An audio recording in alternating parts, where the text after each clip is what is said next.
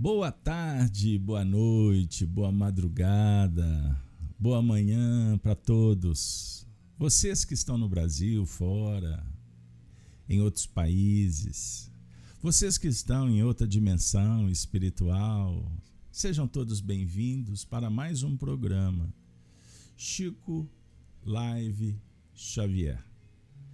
Estamos iniciando um trabalho que hoje estamos completando a marca bendita, pessoal. São 109 programas. Que festa! Ontem mesmo começamos essa atividade. Nós iniciamos os nossos programas passeando um pouquinho, relembrando as nossas aventuras anteriores. Algumas, é certo. Inicio disponibilizando para vocês a capa de duas biografias de minha autoria, Chico Diálogos e Recordações e Chico Xavier do Calvário à Redenção. Memórias da família, memórias do Chico, memórias de Arnaldo Rocha, histórias benditas. Não percam. Acessem, vocês vão encontrar esse material. Editora Clarim e Editora M. Nós vamos recordar do estudo, vamos lá, de número 100. Chico Xavier, um coração materno. Depois trabalhamos espírito, homem e mulher. Mais à frente, Chico Xavier teria sido Ambrosina, personagem do livro Nos Domínios da Mediunidade. Chico Xavier, quem é você? O programa de número 104, Chico e Meimei, revendo o passado, histórias de vidas pregressas, que estão esculpidas, registradas, inclusive no, no meu livro, Chico Diálogos e Recordações. Mais à frente, informação extraordinária que também consta na obra Parceria com Arnaldo Rocha, Chico Diálogos e Recordações. O tema foi Chico Xavier teria sido a rainha Joana, reminiscências de Chico, confidenciada para Arnaldo. Demos sequência. A rainha Joana de Castela no Brasil. Depois, Nóbrega, o apóstolo do Brasil. Ah, relembramos a reencarnação do Espírito Emmanuel no Brasil, Padre Manuel da Nóbrega. No último encontro, Acta dos Mártires. Estão lembrados? Também material disponível em meu livro. Pois bem, amigos, e hoje, com muito carinho, com muita alegria, nós vamos trabalhar o momento da conversão de Saulo de Tarso. Pois bem, nós temos dialogado em nossos programas, que esse espaço ele destina a recordar da vida de Chico. Chico, o Chico, o tio Chico, Francisco Cândido Xavier. Nascido em 2 de abril de 1910, Pedro Leopoldo, a 35 quilômetros aqui de BH. Pois é, mineiro do século, conhecido como um grande médium, que deu um contributo ao nível da revelação espírita cristã extraordinário, coordenado diretamente pelo Espírito Emmanuel. Todos eles da falange de Allan Kardec, que do mundo espiritual acompanhava para e passo o trabalho. Junto com Kardec, muitos espíritos compromissados com Jesus, o espírito de verdade. É certo o gigantismo, a moral cristã, evangélica, os tratados do Espiritismo ao nível da filosofia da ciência, o estudo interpretativo do Evangelho, romances históricos trazendo páginas não conhecidas do passado espiritual desse grupo, como há dois mil anos. Vamos encontrar a sequência no romance é, 50 anos depois, Ave Cristo, Renúncia, obras belíssimas, extraordinários conteúdos. Emmanuel, o escritor do além, polígrafo admirável, na expressão usada por Clóvis Tavares, inserida no livro Amor e Sabedoria de Emmanuel. E nesse plenário de bênçãos, nessa biblioteca extraordinária de mais de 400 livros, nós vamos encontrar o que o Chico Xavier considerava a obra astro da oferta espetacular de Emmanuel. Trata-se do romance Paulo e Estevão. Para os estudiosos, um verdadeiro tratado de história cristã dos primeiros tempos do cristianismo, trazendo os apóstolos para perto da gente, nos, no pleno século XXI, no nosso caso, e também amigos. É um manual de comportamento, de conduta, de uma tarefa na causa do Cristo. E Emmanuel escreveu de uma forma brilhante a conversão de Paulo a definir que o livro não objetivava prestar-lhe homenagem, mesquinhas homenagens humanas, mas sim apresentar aquele coração que se converteu por amor ao Cristo, servindo de referência para, para os cristãos que estão realmente compromissados não com a religião de fora, mas sim com a religiosidade íntima, com a vivência dos postulados, a partir do conhecimento de si mesmo, da transformação, como fora de Paulo. O que revela que todos nós temos a nossa Damasco, o nosso momento de escolhas, de mudanças, virada de chave, para entrar num circuito da regeneração. Regeneração. O planeta caminha para tal estágio. Gerar regerar vida. Novos conceitos, novos padrões, pautados na ciência, na filosofia, na psicologia profunda do espírito, com a presença dos espíritos conosco, sob a tutela do próprio Cristo. Então, nosso trabalho nas sextas-feiras tem um compromisso de trazer histórias leituras romanceadas e comentadas, para que todos juntos, aqui matriculados nessa escola filosófica, que carinhosamente, respeitosamente, vamos fazer uma adaptação. A escola paulina. A escola paulina. Nós estudamos as cartas de Paulo às quartas-feiras e temos já mais de 200 encontros tentado criar um momento de espiritualidade. E agora, nós vamos comentar com vocês que Paulo de Tarso é um dos tutores da obra de Emmanuel. Se vocês se interessarem, todos, todo esse material está disponível nos nossos canais na Rede Amigo Espírita e também no canal Gênesis. Aliás, o canal Gênesis é produção da FIAC canal Rede Amigo Espírita é uma parceria com uma diversidade enorme de expositores, de casas espíritas que operam também. Mas no canal Gênesis está organizado toda a nossa produção em playlists. Repito, compartilhada nas playlists da Rede Amigo Espírita, para quem preferir. Mas pode ser que por aqui seja mais fácil você encontrar.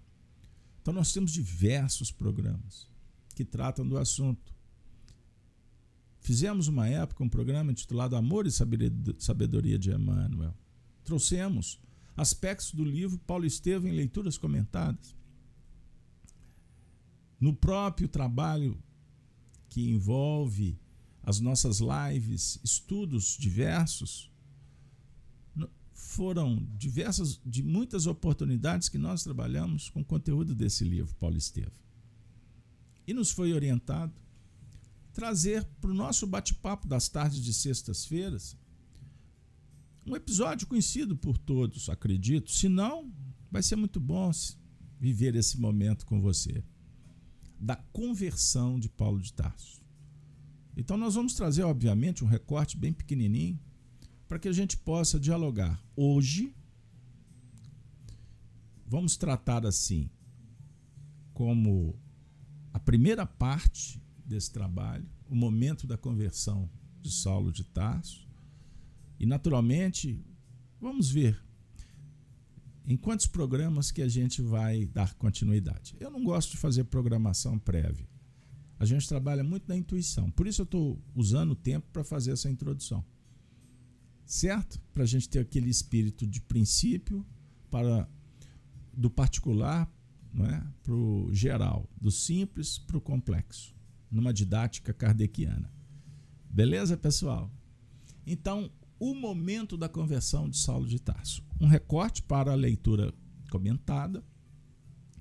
E óbvio que o objetivo principal é fazer, é sugerir, é inspirar para que você faça a releitura. Já li, Carlos Alberto. Releia. Já li duas vezes. Assim, releia, estudando. O livro Paulo e Estevão, dezenas e dezenas e dezenas de vezes já passamos por ele. E sempre encontrando um elemento para a nossa conversão, para a nossa conversação com Paulo, com os anjos guardiões, com os benfeitores que nos acompanham. Eles dialogam conosco através do livro, sabia? Quando a gente cria um ambiente, uma psicosfera espiritual como agora. Você, médium que está vendo o que está em torno deste que vos fala, então você constata. E nós recebemos muitos depoimentos de médiums, viu, gente? Que estudam conosco e estão desenvolvendo as suas mediunidades, educando-as, aprimorando, porque estão burilando a sua própria mente. E os que não são médiums, eu estou informando, pautado na doutrina espírita. Esse momento é um momento muito especial para que a gente possa dialogar com a verdade, a verdade que vem do alto, do mundo das ideias, como falava Platão. Na visão de Emmanuel Kant, o mundo moral que está para além do material. É o mundo espiritual, são as dimensões outras, que são camadas que nós vamos trabalhando para descobrir a nós mesmos e transitarmos da melhor maneira possível em todas elas, fazendo luz une exclusivamente luz. Pois bem, então vamos recordar, entrando na obra, Saulo de Tarso vivia um momento marcante, determinante na sua encarnação. Ele que foi um vaso escolhido por Jesus e se tornou o grande divulgador do Evangelho em todos os tempos. O maior exemplo de comunicação, de vivência, de transcendência. Então, nós vamos encontrar em Paulo e Estevão a narrativa. Primeiro, a lei de colaboração, Paulo envolvido com Estevão e com toda uma equipe. Isso é muito importante a gente pensar nós vamos nos deparar com um processo de transformação de uma personalidade, abrindo para que a essência se fizesse, a essência espiritual. Mas vivendo muitos conflitos, os dramas existenciais, interesses existenciais e também as dificuldades no trato com o semelhante, com a natureza dialoga com a caminhada de todos nós que sonhamos, como fala Clemilda no chat, sonhamos com saúde, com paz, com amor, com habilidades, com competências, com criatividade, com mediunidade, com a razão, com sentimentos sendo desenvolvidos. Olha que beleza. para que a gente possa encontrar o sentido da vida. O existencialismo espiritual, não existencialismo materialista. Perceberam? Focado nas coisas transitórias. Não.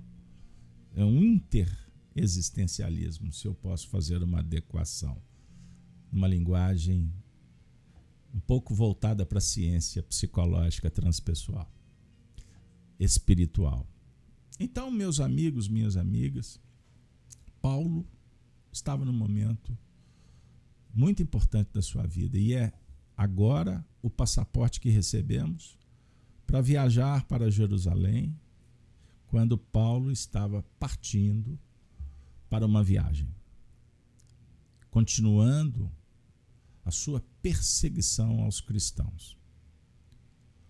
Os, aqueles que falavam em nome de um morto, que a cada dia ficava mais vivo, incomodando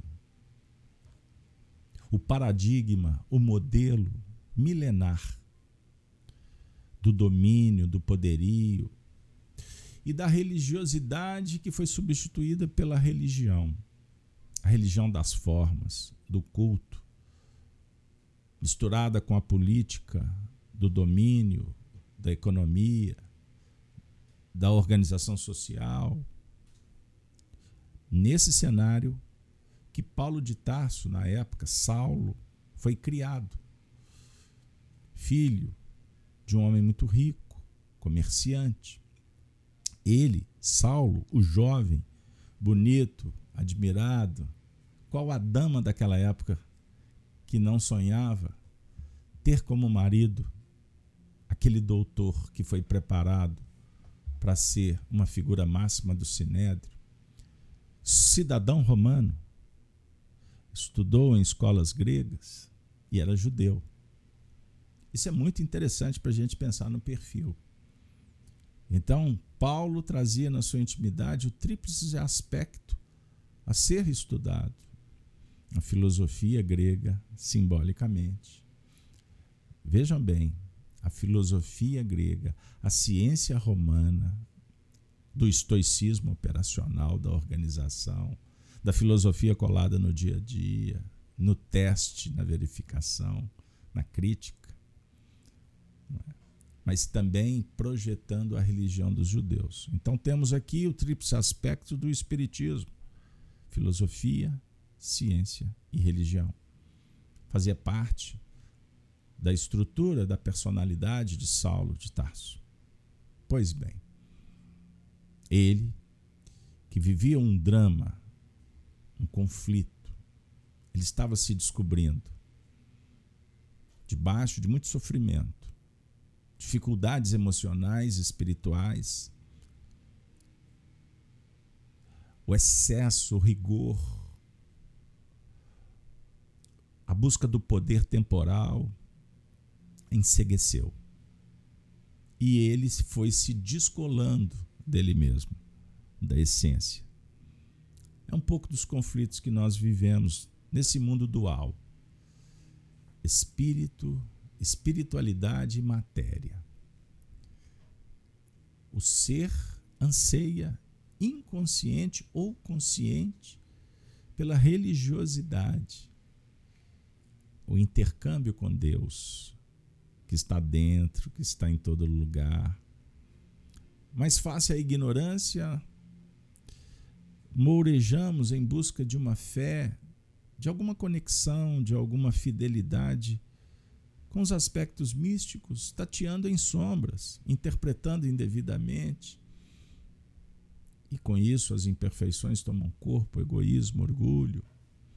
E nos matriculamos no jogo da sedução da serpente do Antigo Testamento, que no Apocalipse se torna um dragão vermelho. De...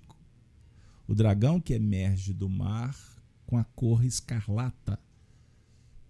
É o ápice do jogo da sedução, do materialismo, das ilusões que, como forças sistêmicas, atuam para impedir a manifestação do indivíduo. Por isso somos chamados para sermos coletivos, pensarmos em grupo, em tribos, em classes, ou seja, sem ideias próprias, o que é fácil para ser manipulado. Assim, as trevas, as inteligências do astral inferior atuam entre os homens, manipulando, inclusive aqueles que se consideram líderes, mas que são, na, na verdade, fantoches. Então, nós temos uma luta interior e também um desafio exterior. Eis o cenário. Paulo reunido no Sinédrio para deliberar. Deliberar ações que favoreciam a perseguição a esse novo paradigma, a esse novo modelo que surgia para substituir o antigo. Estava instaurada uma guerra entre o bem e o mal, porque a luz não vem para guerrear. Até didaticamente o correto é dizer a guerra do mal contra o bem. Porque o bem não entra no fronte.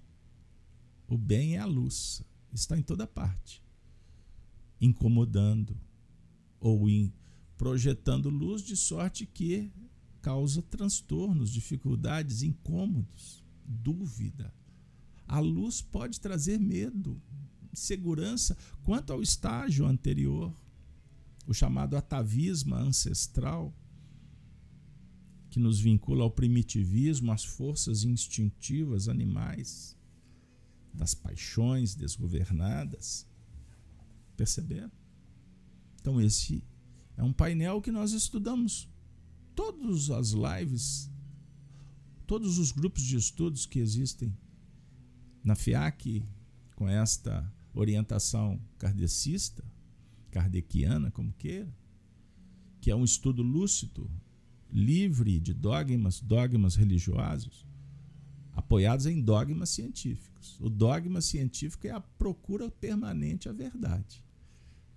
É diferente. O dogma religioso é aquele, aquela cláusula pétrea, irremovível, inquestionável. Perceberam a diferença? Então, Vamos lá a primeira parte do nosso encontro. Paulo dialogava no Sinédrio. E agora vamos fazer a leitura comentada. Recortando trecho do livro Paulo e Estevão. Espero que a imagem esteja agradável, as letras estejam bem claras e vocês possam acompanhar comigo. Prepara aí, aperta o cinto que a aventura vai começar. O texto diz assim: Amigos, declarou ciosamente. Há tempos nos reunimos para examinar o caráter da luta religiosa que se criara em Jerusalém com as atividades dos asseclas, do carpinteiro de Nazaré. Felizmente, nossa intervenção chegou a tempo de evitar grandes males. Dada a argúcia dos falsos taumaturgos exportados da Galiléia. À custa de grandes esforços, a atmosfera desanuviou-se.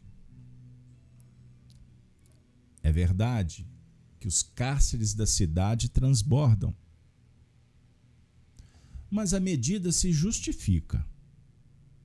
Porquanto é indispensável reprimir o instinto revolucionário das massas ignorantes.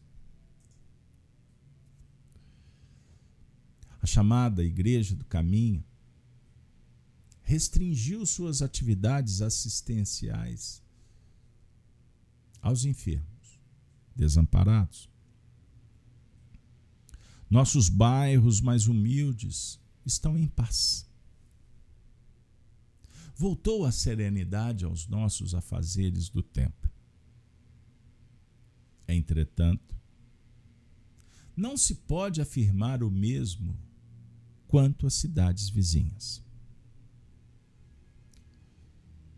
Minhas consultas às autoridades religiosas de Jope e Cesareia dão a conhecer os distúrbios que os adeptos do Cristo vêm provocando assintosamente, com prejuízo sério para a ordem pública. Não somente nesses núcleos, precisamos desenvolver a obra saneadora, mas, ainda agora, chegam-me notícias alarmantes de Damasco, a requererem providências imediatas. Localizam-se ali perigosos elementos. Um velho chamado Ananias lá está perturbando a vida de quantos necessitam de paz nas sinagogas. Não é justo que o mais alto tribunal da raça se desinteresse das coletividades israelitas noutros setores. Proponho. Proponho, caros colegas, então, estendermos o benefício dessa campanha a outras cidades.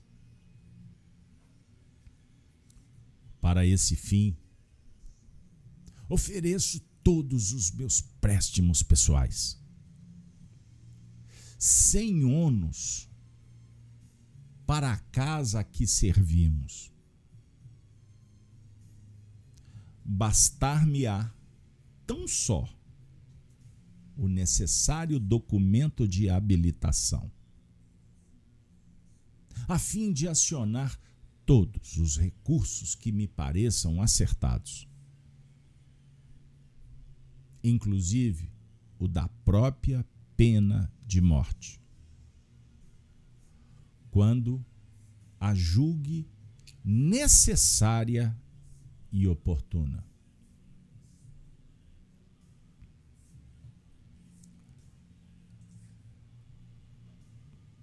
Pessoal, o texto é forte. A história está sendo aqui recortada e apresentada com clareza, objetivando um, uma viagem, uma conexão com um momento histórico fundamental nos destinos do cristianismo nascente. A gente tem que respirar fundo a gente tem que conter as emoções. Mas aqui, nós estamos diante de juízes. Nós estamos aqui diante dos doutores que cuidavam da lei, da organização social judaica naquele período. Os sacerdotes tinham o poder decisório a influência era capital para a tomada das decisões dos próprios reis da Judéia. Então nós estamos aqui observando o doutor de Tasso com um discurso forte, claro, pautado em pseudos virtudes, numa verdade particular que interessava a, a manutenção do poder das tradições. E observem que ele, que era considerado dos maiores oradores, daquela época, ele vem conclamar os seus asseclas para que eles assinassem um decreto. Ou seja, pela caneta, eles estavam autorizando ações ditatoriais que seriam levadas a efeito conforme proposta do juiz, do doutor, dando-lhe poder máximo para tomar decisões. Ele cita um velho, um revolucionário, que na cidade de Damasco estava promovendo uma grande revolução. Ele estava fazendo uma barricada nas ruas, liderando movimentos para a derrubada do poder. Seria mais ou menos isso. Pessoal, ações coercitivas. Vale lembrar que quando Paulo afirma, Saulo, que a paz em Jerusalém tinha voltado, significa que Jerusalém estava um caos. Que o problema era grave e que, em função das medidas, muitos arruaceiros foram presos, mortos, torturados, porque eles estavam incomodando o sistema. Quem eram esses homens? Essas mulheres? Quem eram esses jovens? Crianças? Quem eram estes arruaceiros? As atividades assistenciais da Casa do Caminho finalmente estavam suspensas. O que acontecia na Casa do Caminho? A primeira organização conhecida que foi que, que iniciou suas, suas atividades para cuidar dos miseráveis, dos párias, dos sofredores, dos doentes que o poder público da época não tinha ciência, não tinha conhecimento mas também não se movimentavam, pois estavam sentados na cadeira da acomodação, alimentados fartamente pela ambição, pela ganância, pelo interesse pessoal. A Casa do Caminho, nada mais, nada menos, fazia um trabalho que competia a eles. Mas eles não fizeram com o intuito de disputar espaço. Eles fizeram e fazem até hoje para vivenciar os ensinos do Cordeiro que veio ao mundo para ensinar a lei de amor e dialogar de uma forma serena, consoladora, para que nós nos recordemos da nossa destinação espiritual, do aprimoramento, do ajuste, que se dá pela sabedoria, pelo estudo profundo de si mesmo, das leis divinas que estão no universo e estão em estágio latente em nós. O código moral germe que está dentro. Esta é a mensagem. É um novo paradigma que vem dialogar com uma nova ciência, com um novo procedimento, com novos costumes, que vem preparar a terra para se tornar um lugar de bênçãos e não mais um vale de sofrimentos, de injustiça. Estas pessoas simples viviam na dinâmica possível, pois eles eram outros miseráveis. Naquela época não tinham pessoas de posses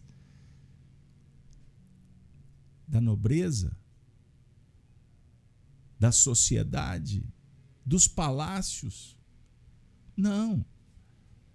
Era uma adequação daquelas pessoas desvalidas a um convite para se pensar num outro reino e não naquele que eles não participavam. O reino espiritual uma vez que a mensagem do Cristo é pautada na vida futura, na reencarnação, oportunidades, na mediunidade, no intercâmbio com os espíritos, os anjos que nos guiam, que nos inspiram e que nos conclamam a qualificação da nossa realidade a partir da vivência de uma conduta que favoreça para que o espírito seja soberano e não mais escravizados pela ignorância, dependentes de terceiros que se julgam ocupando encargos ou cargos como aqueles responsáveis pela individualidade. E por isso dilapidam, fazem de tudo para que haja uma relação de dependência para com estes, para dar sobrevida, para que impostos sejam pagos e eles continuem curtindo prazerosamente os encantos palacianos, a vida fácil, o conforto, justificando para si, para as proles, para as gerações, para os seus parentes. E as pessoas aqui envolvidas por esta mensagem, porque o cristão, em essência, pautado nos princípios da fé, da entrega real da vida, não pela vida material, mas entrega para os testemunhos de uma vida espiritual. É um novo paradigma, é uma nova ciência, é uma filosofia desconhecida, ou incompreendida. Incomoda. Incomoda de tal sorte que, quando envolvidos no contexto do poderio, do materialismo, essa luz toca. Ela toca o ser, porque ela é divina. E ela causa um conflito para o observador desvinculado da mesma. Porque a luz divina é luz divina, é para todos. Todos a possuímos em germe, em estado latente. E a vida, vez por outra, nos conclama, nos convida sutilmente para despertar, para irradiar, para permitir uma experiência diferenciada nos planos da espiritualidade. Percebam. Percebam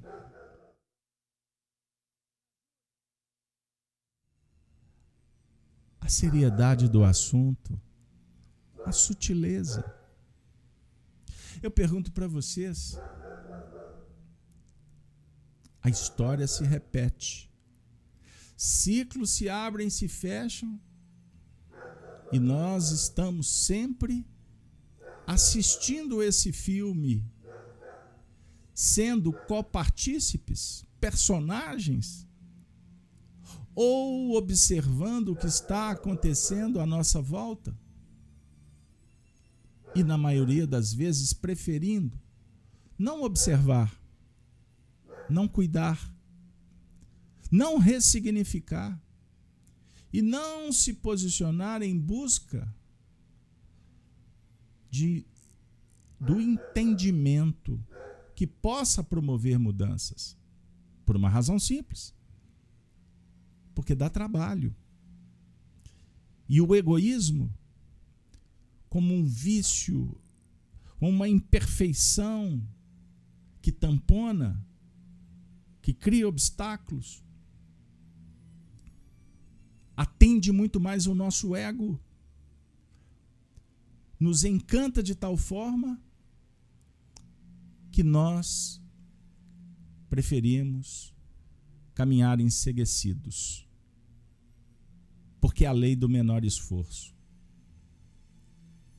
Paulo de Tarso nos conta essa história de uma forma singela, mas profundamente marcante sob o ponto de vista das emoções pois nós estudamos Evangelho procurando sermos copartícipes. Estamos aqui assistindo um filme? Não. Nós estamos sendo chamados para viver uma experiência profunda. Nós estamos aqui abrindo o coração para entrar na história e identificá-la dentro de nós mesmos.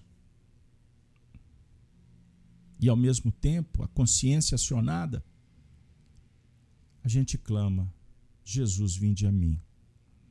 Vinde a mim, me console, me conforte, para que eu possa encontrar uma solução para os meus dramas, para os meus problemas imediatos e aqueles que eu desconheço, que podem me surpreender a cada passo do caminho, a cada curva da estrada. Paulo propõe dar uma canetada. Numa atitude ditatorial. E não tem a quem recorrer, porque eles representavam o poder máximo. É a pior ditadura. Inquestionável. É isso aí, meus amigos. O que, que aconteceu na sequência? A proposta de Saulo foi recebida com demonstrações de simpatia. Cúmplices, sentados, engaiolados na imperfeição, no caráter deturpado. Carlos Alberto mas eles estavam preocupados com o paradigma que eles representavam. Verdade. O modelo. É o que eu estou exatamente dizendo. Um paradigma surge para conversar com o outro. E os homens apresentamos uma dificuldade milenar de encarar com coragem, com bondade o novo.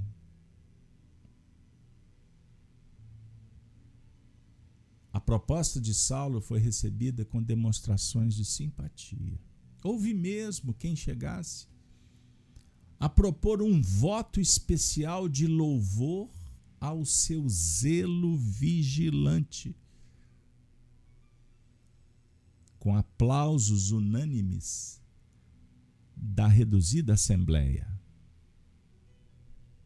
Geralmente é assim. Cúpula. Gabinetes, decidindo, decidindo, tirando o livre-arbítrio, a liberdade de ir e vir, com discursos pseudos virtuosos. Depois que as portas são abertas, observa-se a história só as consequências das atitudes tirânicas que, que se repetem nos séculos, nas nações, as tradições desse mundo marcado pela truculência, pela ignorância espiritual.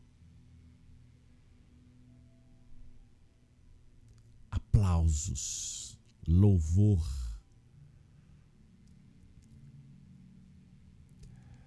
Faltava ao cenáculo a ponderação de um Gamaliel.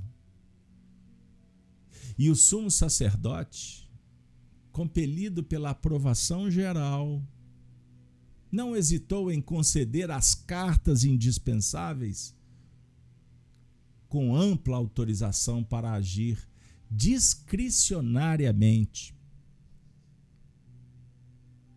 Os presentes abraçaram o jovem rabino com muitos ecômios. Ao seu espírito arguto e enérgico, francamente, aquela mentalidade moça e vigorosa constituía auspicioso penhor de um futuro maior. Com a emancipação política de Israel. O que, que esse texto está dizendo, pessoal?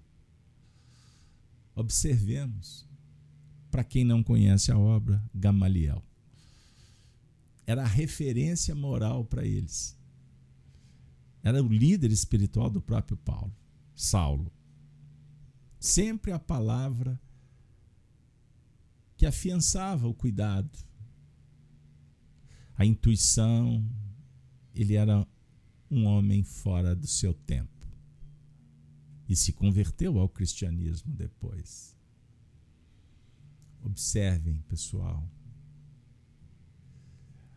o jovem, a mentalidade vigorosa, sem experiência.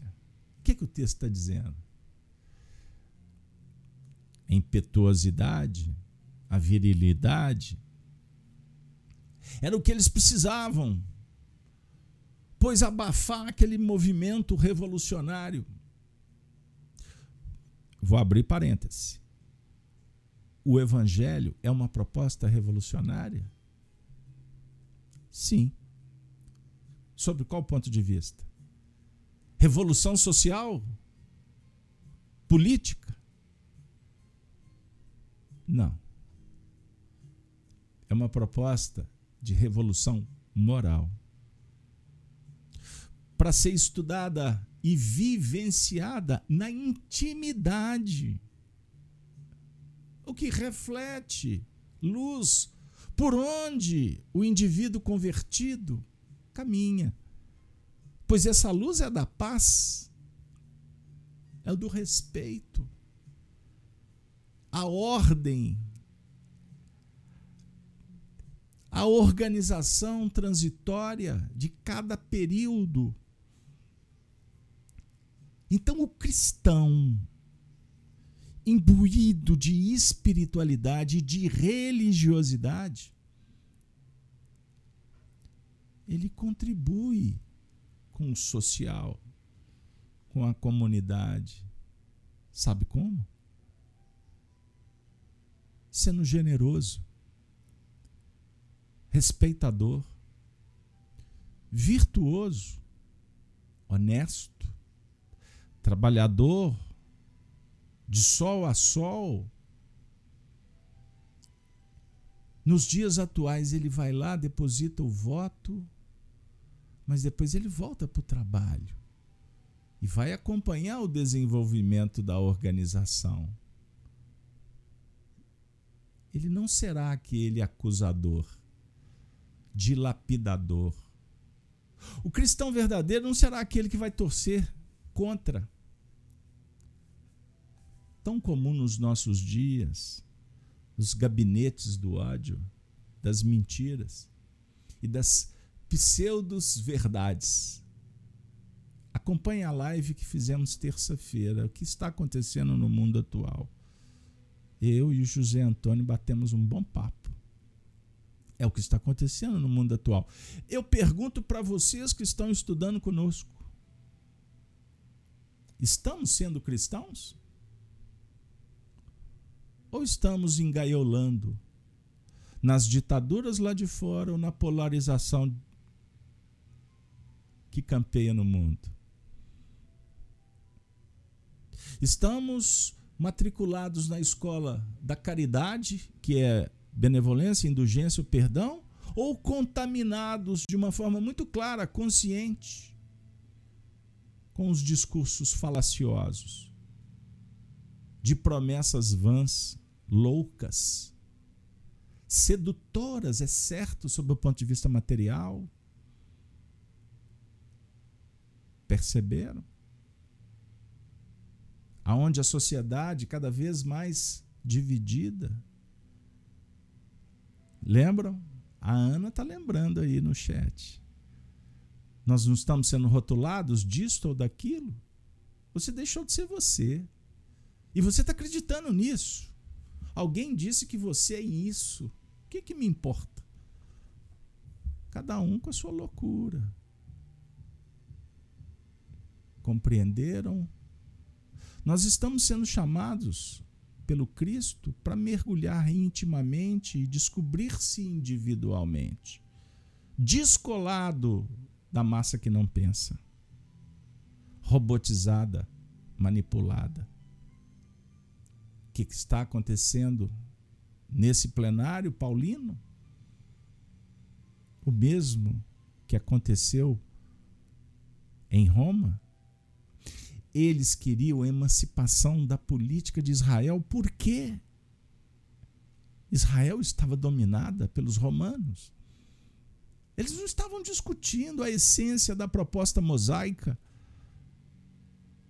a beleza da religião, fundamentada nos Dez Mandamentos. Não era esse o discurso. Eles estavam interessados numa guerra, numa revolução sangrenta como nós tivemos notícias que aconteceu depois. Lembram do cerco a Jerusalém? Com a participação do nosso próprio senador Publius Lentulus, super, gerenciada pelo filho do imperador Tito Vespasiano. O, Ves, o imperador era Vespasiano, amigo de Publius Lentulus. E foi lá que ele voltou cego. Conhece a história do livro há dois mil anos? Então, esse cenário estava discutindo emancipação política. Eles não estavam querendo entender o que acontecia na casa do caminho, quem eram esses cristãos. Eles queriam retirá-los do contexto porque eles estavam dando trabalho. Era o paradigma, o novo paradigma. Alvo das referências lisonjeiras e estimuladoras dos amigos, bajulação, dos cúmplices. Porque, na verdade, os amigos verdadeiros são aqueles que debatemos virtudes e que vivemos juntos, conforme a inspiração das virtudes. Diferente disso, não são amigos, são parceiros, são cúmplices. Saulo de Tarso aguçava o orgulho de sua raça. Esperançoso nos dias do porvir, verdade é que sofria amargamente com a derrocada dos sonhos da juventude mas empregaria a soledade da existência nas lutas que reputava sagradas ao serviço de Deus. para você que vai estudar o livro, ele sofria amargamente com a derrocada dos sonhos da juventude, porque ele perdera a alma que lhe amava. Sua noiva Abigail. A história ela tem vários ângulos. Por isso, Jesus fala para a gente não julgar, para a gente entender, procurar conteúdos que possam revolucionar nossa intimidade. Sob o ponto de vista revoluciona a revolução que nos coloca num périplo, numa órbita essencial, próxima da anterior, ou seja, da intimidade. Esta é a revolução que o Espiritismo dialoga. Estão vendo? Estão percebendo? Hoje eu dialogava com um espírita amigo Ele tem mais de 50 anos de espiritismo. Ele disse assim: agora é que eu estou entendendo o que, que realmente é o espiritismo. Agora eu estou compreendendo que o espiritismo propõe uma revolução, uma mudança de paradigma. Agora eu estou compreendendo por que, que Jesus é o modelo. Ele é a referência para modelar o nosso caráter. E isso não faz de fora para dentro. Como estes companheiros da história entendiam a religião. Lutas sagradas a serviço de Deus. Qual Deus? Qual Deus? Qual Deus? O Deus da moeda? O Deus do prazer? O Deus dos políticos? O Deus dos daqueles eternamente que vive às expensas dos impostos das pessoas, esse é o Deus. Há honestidade moral, espiritual? Não. Para que a gente possa entender o que estava acontecendo, esse quadro vigente, e, inclusive, termos argumentos, forças para mudar intimamente? É necessário fazer uma diferenciação do paradigma que transcende a esse paradigma da religião tradicional, da ciência ordinária, fechada em seus dogmas, sem abertura para reflexões e mudanças, da filosofia que liberta. É necessário discutir o que vem a ser espiritualidade, religiosidade e religião. Vocês me concedem 10 minutos? Vou conceituar rapidamente. Religião. Reflitamos, somos seres espirituais e temos transitoriamente um corpo físico estamos jornadeando. Somos muito mais que os nossos corpos físicos. Espiritualidade, portanto, é algo inerente ao ser humano. Todos nós buscamos a nossa própria espiritualidade, a nossa essência interior. Quer estejamos conscientes ou não disto mas é latente, é nós. Todo, todo ser humano busca um sentido para a sua vida, ato no qual reside a sua espiritualidade. Espiritualidade é buscar a essência da vida. Quando não, o que, que surge? Um vazio. Um vazio existencial. Que a civilização nos encontramos imersa, que é o distanciamento da própria espiritualidade, ao qual nós fomos lançados pelo paradigma materialista. Compreenderam, pessoal? Então, o paradigma materialista, o modelo, ele funciona em todas as camadas sociais, em todos os setores hoje da ciência e da filosofia e das religiões, ele se manifesta em todos os lugares. É isso. Eu não estou generalizando. Sobre o ponto de vista de que todos somos materialistas. Não é. Pelo contrário. Mas o materialismo é muito forte. Ele é muito convincente. Ele te mostra que a grama não é verde e você fica convencido disso. Ou seja, ele cria uma cláusula de barreira e nós perdemos a individualidade.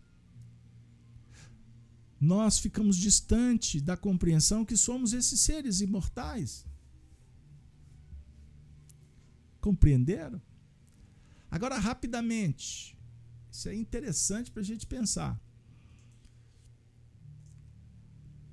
Espiritualidade, portanto, significa a busca da própria essência interior fato que se constitui uma necessidade de todo ser humano.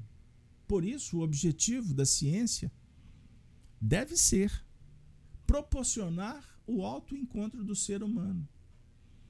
Eis o desafio do Evangelho Ciência, da psicologia profunda. É o grande papel, o autoencontro, o encontro divino uma página belíssima, ditada por Emmanuel. E religiosidade? Espiritualidade, religiosidade e religião. Vamos falar sobre religiosidade?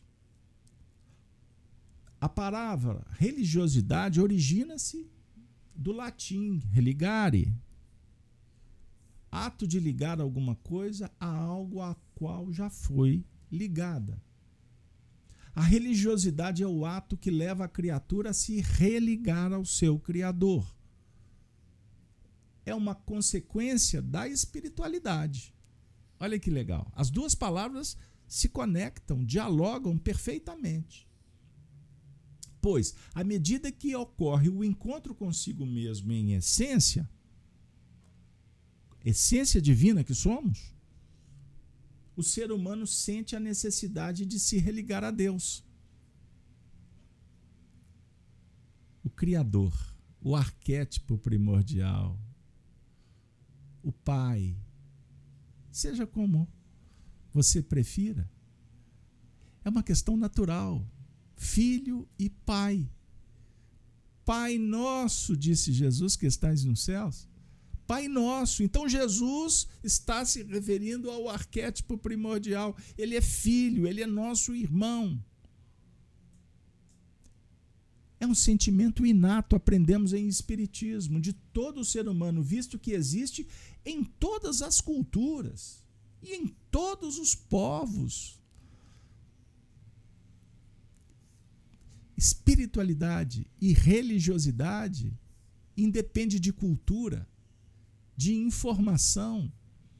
Vejam, nós constatamos isso na história da humanidade, nos povos mais primitivos. Compreenderam? Só que os homens, o que, que nós fizemos? Materialistas, criamos esse paradigma. Paradigma é o mesmo que modelo tenta sufocar esse sentimento no ser humano. Ele está sempre buscando religar-se a Deus de forma consciente e até inconsciente, pois a presença de Deus é imanente em nós. Então nós temos o paradigma espiritualista, religioso ou da religiosidade natural, como fala Kardec do coração, e o paradigma materialista. E esse paradigma materialista ele foi fundamental para nos desviar do caminho. Reflitamos. A imanência de Deus em todos nós, mesmo naqueles que, devido a vários fatores, reprime a ideia de Deus em si mesmo. A religiosidade pode ou não fazer com que a pessoa busque uma religião. Pois existem pessoas que são avessas a uma forma ou uma religião formal, apesar de cultivarem a espiritualidade e a religiosidade. Então, a religião é uma forma de organizar, de praticar a religiosidade. Então, nós estamos trabalhando a reflexão que existem muitas pessoas que são é, espiritualistas, vivem a religiosidade e não estão, não são adeptas a uma religião. Uma religião formal, tradicional. E eu concluo dizendo: Existe, então, a religião como um, uma religião extrínseca, como trata alguns filósofos, e a religião intrínseca. A religião extrínseca é quando uma pessoa busca as suas necessidades por meio da religião, que vai gerar um sentimento utilitarista, o utilitarismo religioso que vai gerar uma série de consequências. A dependência vai dar poder para aqueles que aproveitam desse sistema, que vão trazer uma reflexão de uma religiosidade que acaba sendo negativa. Medo, culpa, privilégios, pagamentos, associadas às emoções negativas. E existe a religião intrínseca. A pessoa busca sentir Deus por meio da sua espiritualidade. Compreenderam, pessoal, a beleza do processo? Então, a religião intrínseca é a religiosidade natural e que liberta ela independe da forma, da prática externa, como agora estamos fazendo. Estamos dialogando com a nossa essência. Isso é espiritualidade. Nós estamos falando dos espíritos que também discutem a sua realidade. Isso é espiritualidade. Então o espiritismo dá um passo adiante, pois ele dialoga com o mundo espiritual. E nós intercambiamos com os espíritos para aprender com eles. E quando nós empreendemos uma ação, uma conduta em busca da conexão com essa essência que descobrimos da espiritualidade, nós estamos vivendo a religiosidade ou a religião intrínseca, como queira e cada vez mais nos desvinculando respeitosamente à religião extrínseca, à religião formal, da mesma forma, no âmbito da ciência. A ciência que, no seu paradigma materialista, impede uma discussão em torno da espiritualidade. Nós vamos abrindo a perspectiva para trazer a ciência para a espiritualidade, a espiritualidade para a ciência, e aí a ciência se torna um movimento de religiosidade. Ah, minha amiga, meu amigo. São verdades.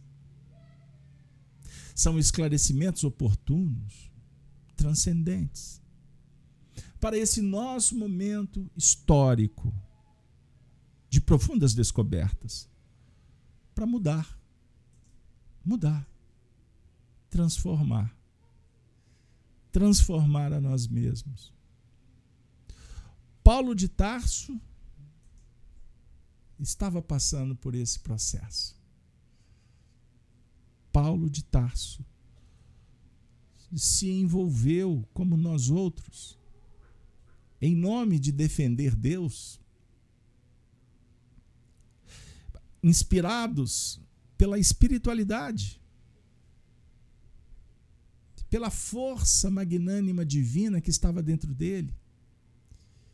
Ele foi se movimentar no mundo dos homens, vinculados ao paradigma materialista de seu tempo.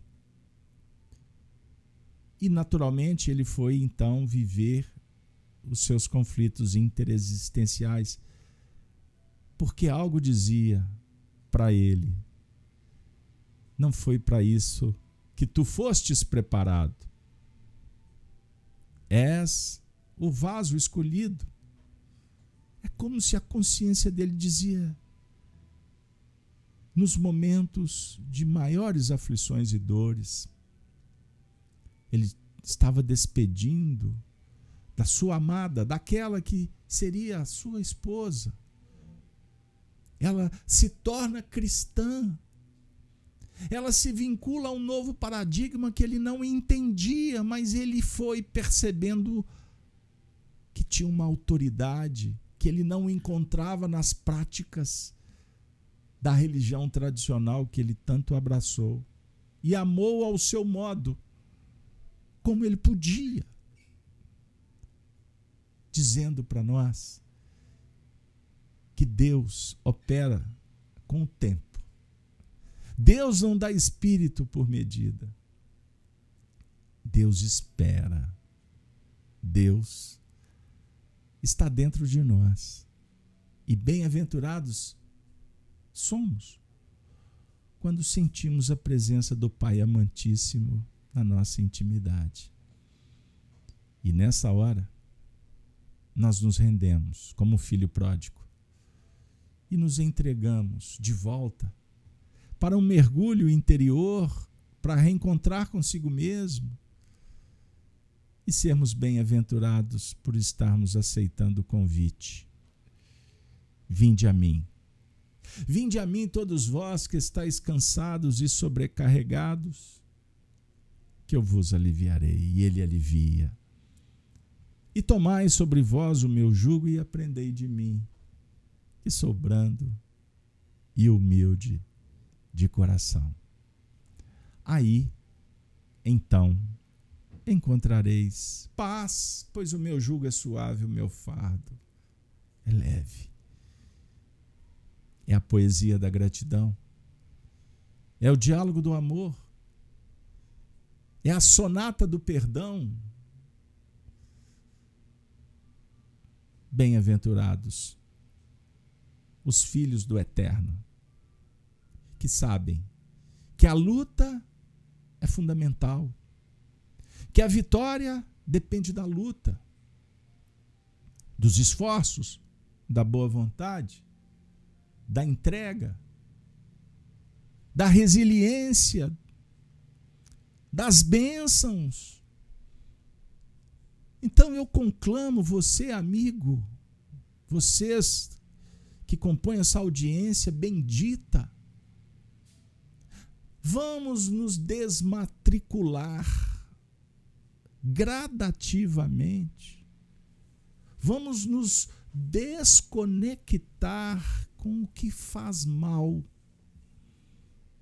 Você não quer também usar uma caneta dos togados judaicos que empreenderam a ditadura coercitiva da censura, do cárcere, da morte, de presos políticos.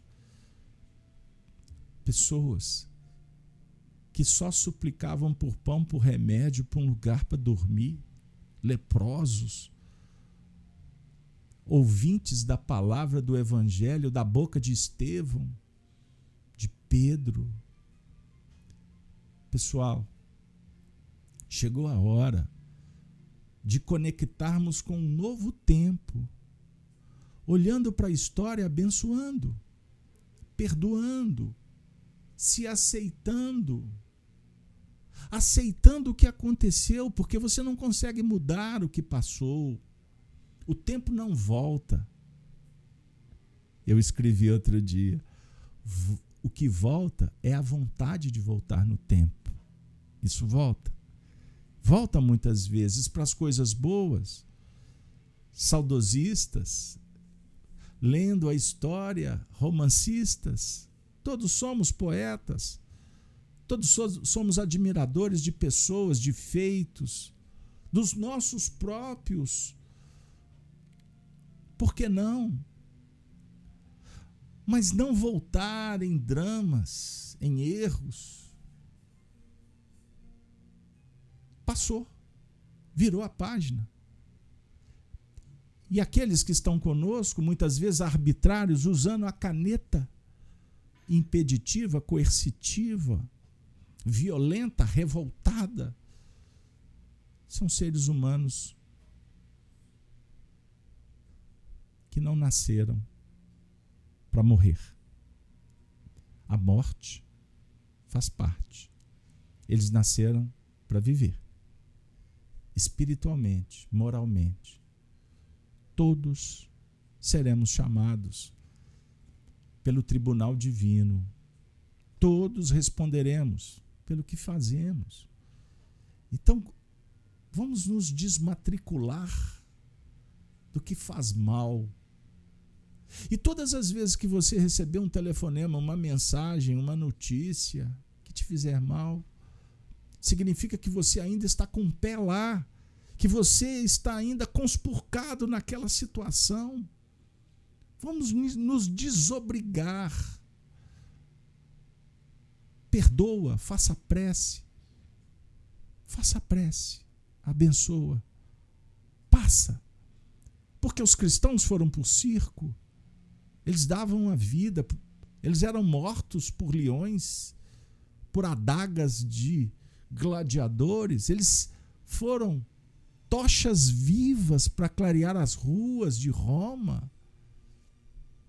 Eles fizeram isso como nós estamos sendo chamados para fazer agora. A dor íntima, o cárcere psicológico, os dramas, os conflitos, os relacionamentos difíceis, a sociedade esfacelada, vinculando ao ópio do paradigma materialista não acredite na vitória do mal. Ele é circunstancial. A mentira tem perna curta, as vaidades cairão.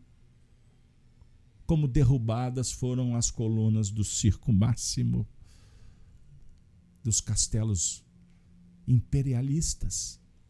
Os ditadores vão ficando no esquecimento e neste cenário histórico, Jesus se agiganta como campeão gigante da generosidade, da bondade, da pacificação, do cuidado, da saúde, da profilaxia. Porque ele veio ao mundo como um professor filósofo, como um irmão querido, um amigo de todas as horas, para dizer para nós Conheça a ti mesmo. Domina a ti mesmo. Transforma o mundo interior para que a vida resplandeça cada vez mais nos domínios do coração. Que Deus nos abençoe, que os bons espíritos estejam conosco. Assim, nos despedimos com a saudação dos cristãos dos primeiros tempos. Ave Cristo. Ave Cristo. Ave Cristo sempre. Ave Cristo sempre. Muito obrigado. Até o próximo programa. Se Deus assim nos abençoar. Lembrando que amanhã, não se esqueçam, amanhã, sábado, 7h37, é dia do nosso programa tão especial das manhãs de sábado, o Apocalipse. Por Honório Abreu, agora. Venha, venha participar conosco. Fique conosco. Compartilhe o vídeo, mas eu quero que você assuma a responsabilidade da mudança. E para mudar, é necessário pensar diferente. Pois quem pensa diferente faz, faz sim, toda a diferença nesse universo bendito. Pessoal, um beijo, um abraço, com muito carinho e respeito. Endereçamos das Minas das Gerais, do mais belo horizonte. Até a próxima, se Deus quiser. Termino com a vinheta, convidando você para estar conosco amanhã pela manhã.